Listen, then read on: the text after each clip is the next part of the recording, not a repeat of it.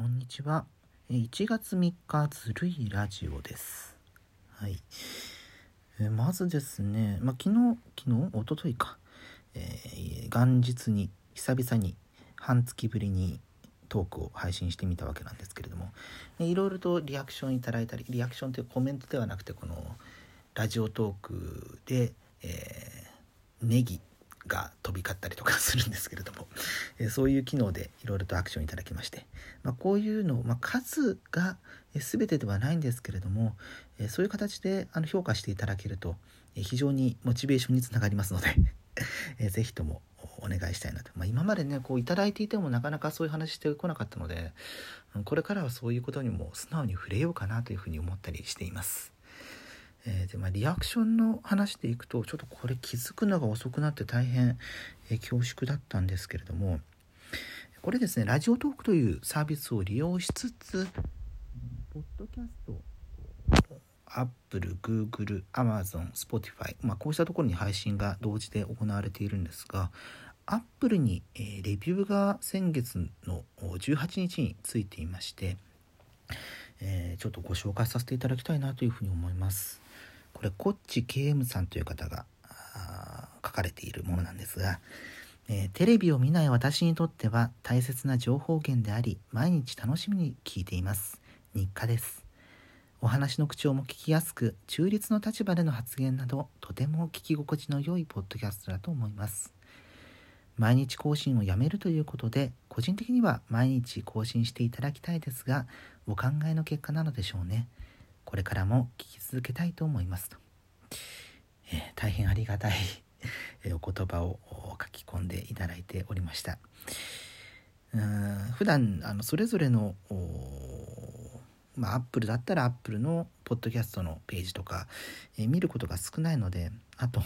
ねもし、えー、変なこと書き込まれたりしたら 一喜一憂してしまうってこともあってえ見る機会は少ないんですけれども、えー、こうやって、え聞いていただいている方がいらっしゃるということをですね改めて、えー、強くこう肝に銘じるわけではないですがうんいろいろと考えますね。うんあの一人喋りだと相手がいるわけではないんですよね。これで2人で喋ってたりしたらその1対1の会話の中から、えー、まあ、コンテンツが生み出されるというのはあるんですがでその相手の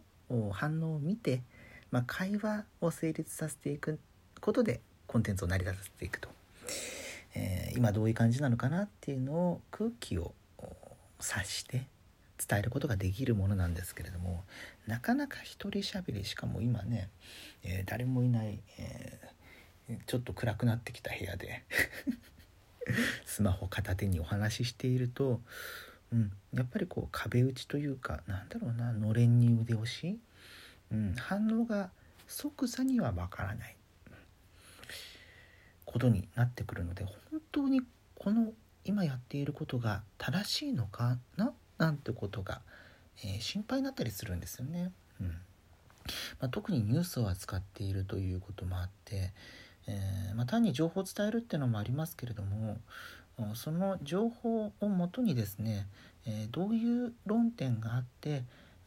どういうことを考えたいねみんなで考えていきたいねみたいなことも伝えていけたらと思うので、えー、ぜひともですねこれあのいろんなところで 一番、機能として楽なのはラジオトークのサービスでお便り機能というのがあるので、えー、まこれを使っていただいたり私自身があツイッターもやっているので、えー、そのツイッターで、えー、例えば「ハッシュタグずるいラジオ」とかで、えまあ、反応を出していただけると、えまあ、それぞれのニュースについて皆さんが日々どう感じてらっしゃるのかなみたいなこともですねもうちょっとこの、うん、リアクションを含めて双方向でコミュニケーションできるかなと思うので、えそうした形もちょっと取っていきたいななんていうふうに思います。はい、うん。まあねニュースだけじゃなくて自分の言葉でっていうのはもちろんあるんですけど両方をねこれから先伝えていけたらいいななんていうふうに思っているので。ただねこのニュースを日々話すっていうことにも一定の重要本当に日課と言っていただいて光栄なんですけれども、えー、まあ、それもねちょっと続けていきたいなっていうふうに思ったりしました。ということで、まあ、最近の話題をご紹介しようと思うんですが、えー、まあね一気に三が日が終わってしまいまして、はい、明日からもう仕事始めですよ私も。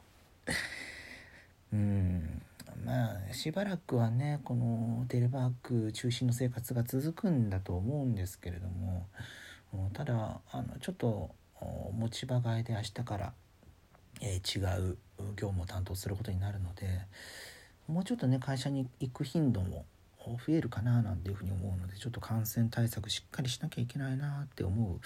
う日々なんですが、えー、昨日ですね東京と神奈川千葉埼玉この1都3県の知事が、えー、政府に対してですね緊急事態宣言を発令するよう要望しました。で、まあ、国は、えー、検討するとした上で、えー、飲食店などの時短要請、えー、を行ったと、えまあ、現状夜10時までの営業になっている飲食店などについて、えー、8時までに短くすることえ、まあ、これですね4月から5月にかけての緊急事態宣言と、ま、同様の形になっているんですけれども、うん、なるべく8時以降、まあ、出歩かないような状況にするというところを求めたと。えー、まあそうですよねその緊急事態宣言とを出してくれというのであれば、まあ、それ相応の対策を各自治体にもお願いしなければならなくなってくるので。うんまあ、この政府の反応としてはあ極めてあ分かりやすいかなというふうに思うんですけれども、まあ、あとは政府がどこまで、えー、その要請を飲むのかというとこですね。まあ、今までであれば小池東京都知事百合子さんですね百合子さんが、えーまあ、単独で政府に対して要請を行って、えー、スタンドプレー的な感じでやっていて、で、え東京対政府という構図になっていたわけなんですけれどもこれがですね今回今までと違うのは周辺の知事も巻き込んだということですよね。うんまあ、あの周辺の3県の知事を巻き込むことで、えー、まあ、大都市圏首都を要する大都市首都圏っていうとちょっと定義が変わってきちゃうんであれですけどもが今回の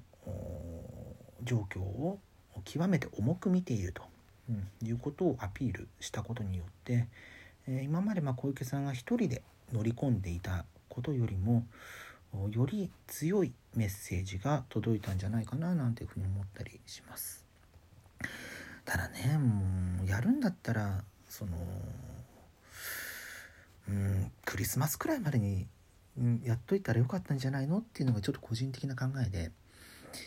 えまあ、時短要請とか緊急事態宣言とか行う上で一番、えー、懸念されるのが経済への影響なんですよね。うん、GoTo トラベルとか GoTo イートについても経済の効果というものを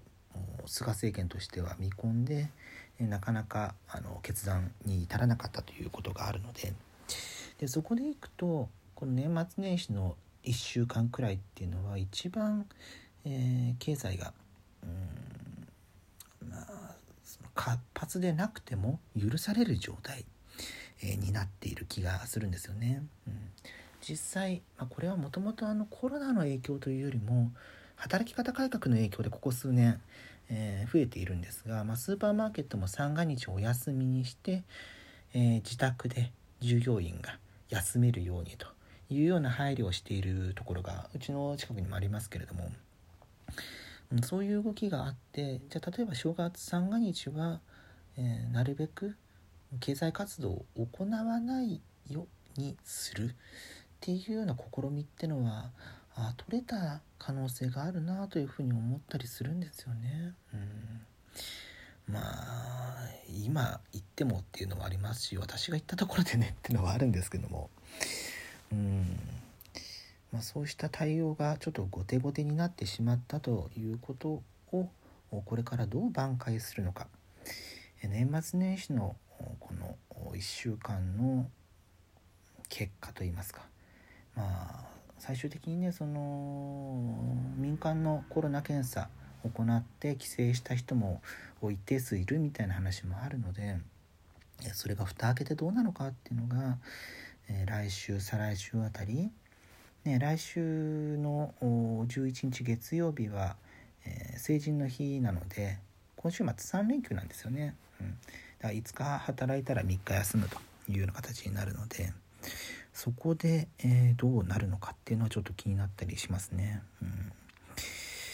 まあ、うん、それで数値が増えてしまってもしくはあまり変わらなくてそれで、うん、あーって言ってももう遅い話なのでね、うん。まあ、緊急事態宣言という話がまた再び出てきたので